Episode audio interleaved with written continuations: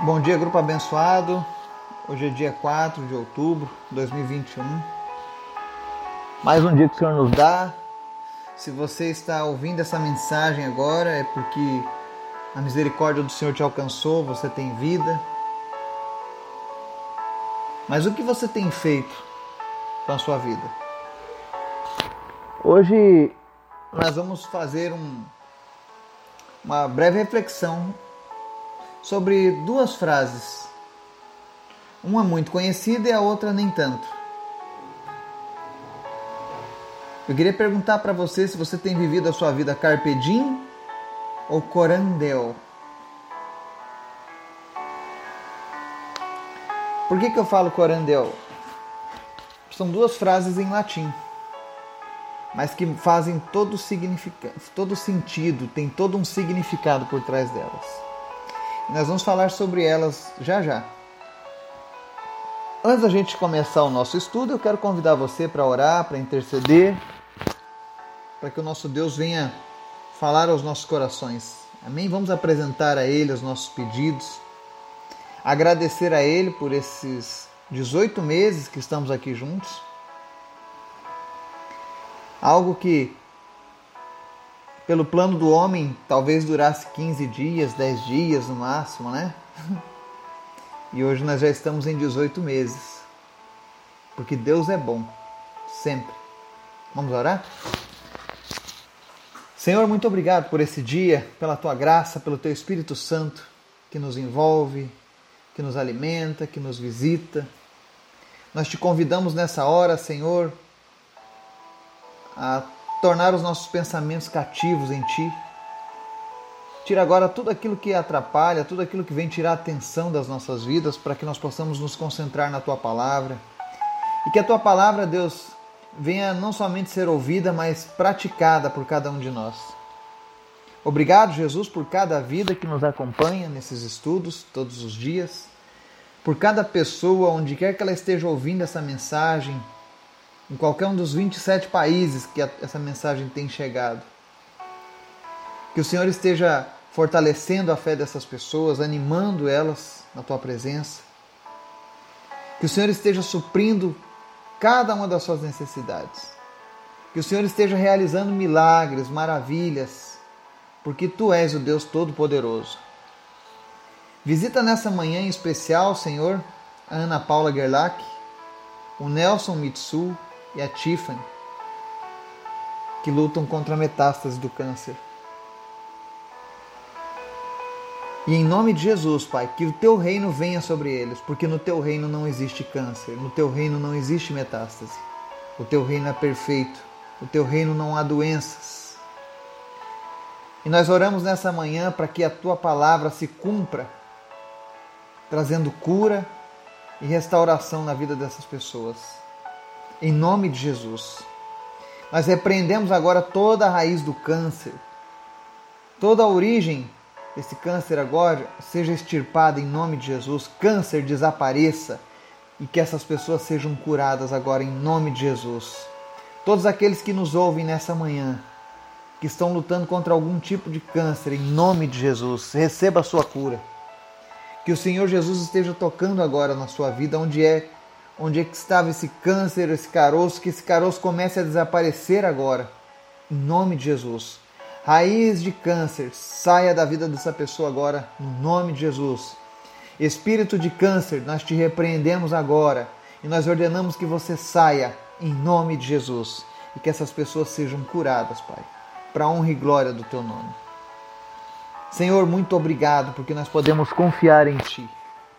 Nós queremos te apresentar a nossa semana, pedir que o Senhor esteja indo à frente dos nossos problemas, que o Senhor esteja, Deus, nos livrando, nos protegendo dos levantes do inimigo, dos ataques dos nossos adversários, mas que essa semana o nosso coração seja sempre teu. Que nada venha, Senhor, nos tirar da tua presença. Cria em nós, ó Deus, fome e sede da tua presença. Que não venhamos a nos contentar apenas em ser religiosos, mas que nós venhamos a desejar momentos intensos na tua presença. E se há alguém que ainda não sentiu a tua presença nessa semana que passou, e que está começando essa semana cansado em nome de Jesus. Espírito Santo vem como um bálsamo na vida dessa pessoa, renovando as suas esperanças, as suas forças em nome de Jesus. Aquele que estava lutando contra o pecado e o pecado estava vencendo em nome de Jesus, seja fortalecido pela palavra de Deus nessa manhã. Deus, fala conosco de maneira especial, de uma maneira poderosa. Transforma as nossas vidas nessa manhã em nome de Jesus. Amém. Estudo de hoje está lá no livro de Eclesiastes, capítulo 11, versículo 9, que diz assim: Alegre-se, jovem, na sua mocidade. Seja feliz o seu coração nos dias da sua juventude. Siga por onde seu coração mandar, até onde a sua vista alcançar. Mas saiba que por todas essas coisas Deus o trará a julgamento. Amém? O escritor de Eclesiastes, o sábio, o homem de Deus, ele fala aqui sobre o carpe diem. Muito antes ainda dessa frase ter sido usada pelo famoso poeta Horácio, 65 a.C., esse poeta escreveu em uma das suas odes essa frase tão famosa, carpe diem. E para você que não sabe, o significado da frase carpe diem é aproveite o dia, de uma forma resumida. Mas ele na verdade ele é um convite para que se aproveite o tempo presente de uma maneira intensa. Usufrua o teu presente de maneira intensa, sem pensar no que o futuro te reserva como se não houvesse um amanhã. É isso que ele quis dizer com essa frase. E é interessante que o mesmo homem que usou essa frase tão famosa também disse outra que diz assim: Quem bebe só água não escreve bons poemas. Então, daí nós tiramos boa parte da motivação daquele poeta. De viver como se nada mais fosse importar.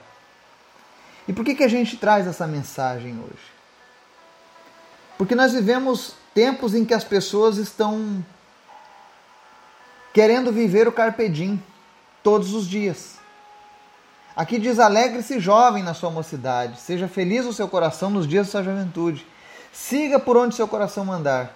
Muitas pessoas adoram ler essa passagem. Muitos jovens querem viver essa passagem intensamente. Olha, siga por onde o seu coração mandar, onde a sua vista alcançar. E aí as pessoas lembram apenas disso.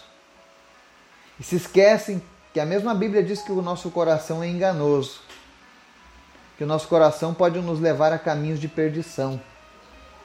Mas o, o foco que eu quero dizer aqui nessa manhã é que você que tem vivido a sua vida na, na filosofia do carpe diem, do intensamente, cuidado. Quando a gente é jovem, e tem pessoas que, que acham que ainda são como jovens, porque elas não desligaram o carpe diem. Elas querem viver intensamente o presente, como se o amanhã não importasse mais. O, o sábio diz aqui: olha, seja feliz, se alegre, Siga por onde seu coração mandar, até onde a sua vista alcançar, viaje bastante. Aproveite bastante, mas cuidado. Ele diz aqui na parte final do versículo: Saiba que por todas essas coisas Deus o trará a julgamento.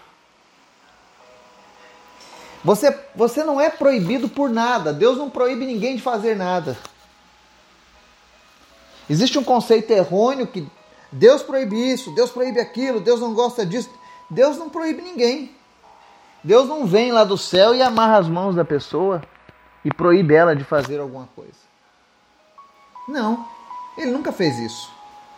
Algumas vezes os homens tentam fazer isso. E eu entendo por quê. E se você é pai, você também vai concordar comigo. Muitas vezes a experiência, o tempo, a maturidade nos mostram coisas que são perigosas para os mais jovens. E o que nós queremos fazer é evitar que eles caiam naquele caminho de sofrimento.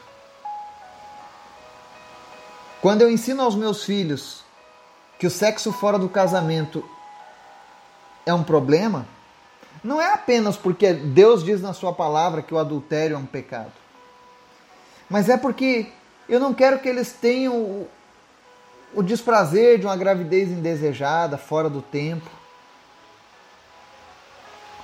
ou de uma doença, sabe?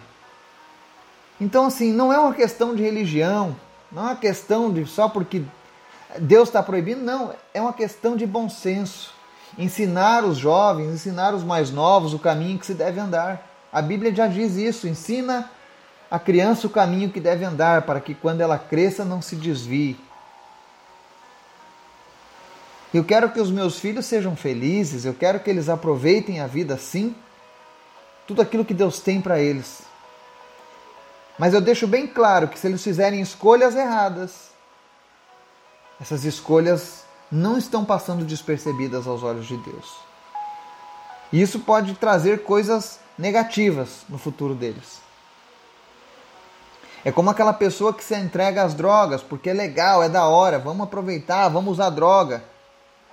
Não tem nada a ver. Quando você menos espera, está viciado. Eu sempre digo para os jovens que são a favor da, da droga, da liberação da droga: visita um centro de recuperação. E você vai ver que a maior parte das pessoas começou com drogas leves, drogas lícitas, e agora estão lá vivendo encarceradas em suas próprias vidas. A taxa de pessoas que saem de um centro de recuperação aqui na minha cidade é de 2%. Eu sei disso porque eu convivo. Muitas vezes eu fui nesse centro, levaram a palavra, levaram ajuda, orar com eles, ouvir suas histórias. E quando eles completam o período, muitos deles voltam para as ruas. E não é por uma questão de ah, a droga era muito forte e ele não conseguiu. Não simplesmente porque são vazios, não preencheram a vida deles com Deus. Parte do sucesso da recuperação de alguém é, é você identificar a causa do problema e colocar Deus na vida dessa pessoa. E muitos deles viveram esse carpedim. Vamos aproveitar ao máximo, vamos fazer tudo que nós pudermos, nós somos jovens. E muitos deles partiram cedo outros estão em centros de recuperação. E é doloroso ver isso. Eu já vi isso. Eu fico triste. Meu coração se quebranta. E quando eu vejo pessoas levantando essa bandeira, eu me entristeço. Porque eles não sabem o que dizem. É por isso que nós precisamos entender o, que é que Deus tem para as nossas vidas o apóstolo Paulo ele entendia essa, essa, essa, essa questão tão profundamente que ele tem duas passagens em 1 Coríntios. Uma está no capítulo 6, versículo 12, que ele diz assim: Tudo me é permitido, mas nem tudo convém. Tudo me é permitido, mas eu não deixarei que nada me domine. Deus não te proíbe de fazer nada, mas entenda que algumas coisas que você fazer vão te causar problemas. E é por isso que a gente precisa ter a nossa atenção redobrada com Deus. A outra passagem de Paulo ele diz: Tudo é permitido, mas nem tudo convém. Tudo é permitido, mas nem tudo edifica. Ou seja, o apóstolo nos diz que precisamos tomar cuidado. Deus não está proibindo ninguém de fazer nada. Se você quiser fazer algo hoje que desagrada a Deus, Deus não vai te impedir. Tenha certeza disso mas isso pode te trazer consequências ruins.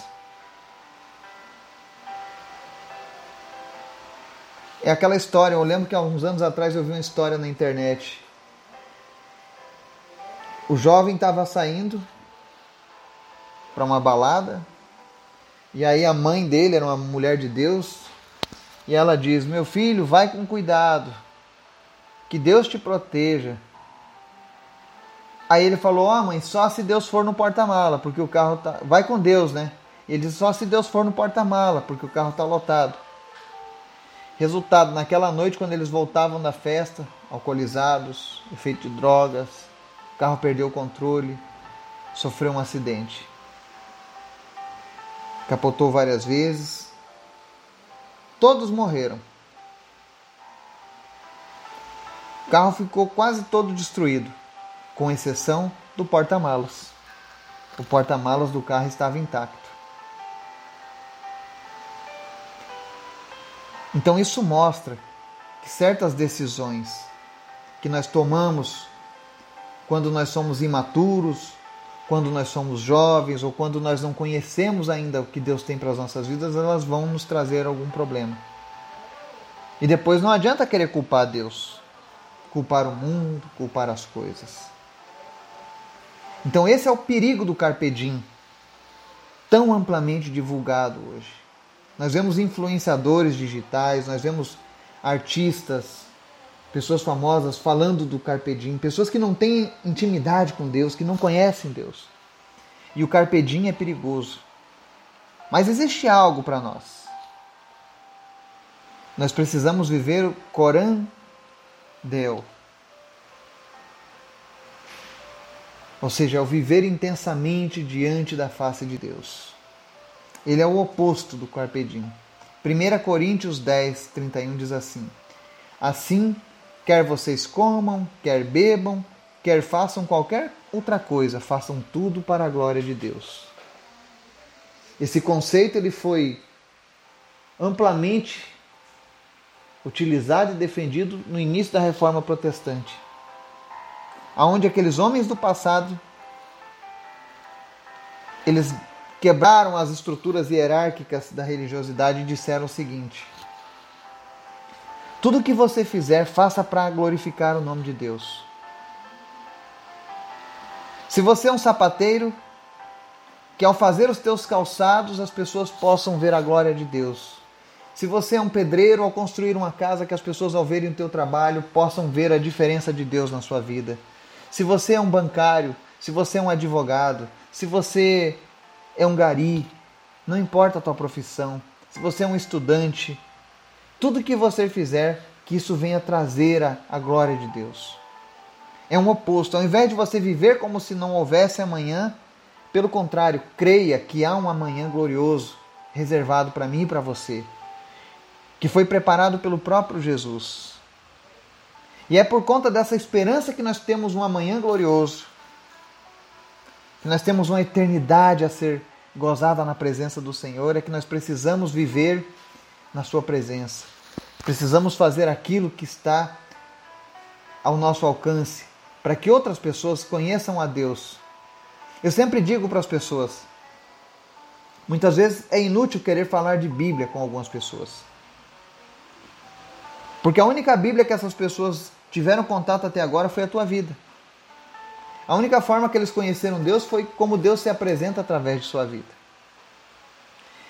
Se você tem vivido só o carpe diem, com certeza essas pessoas não têm conhecido Deus na tua vida. Mas se você tem vivido corandel,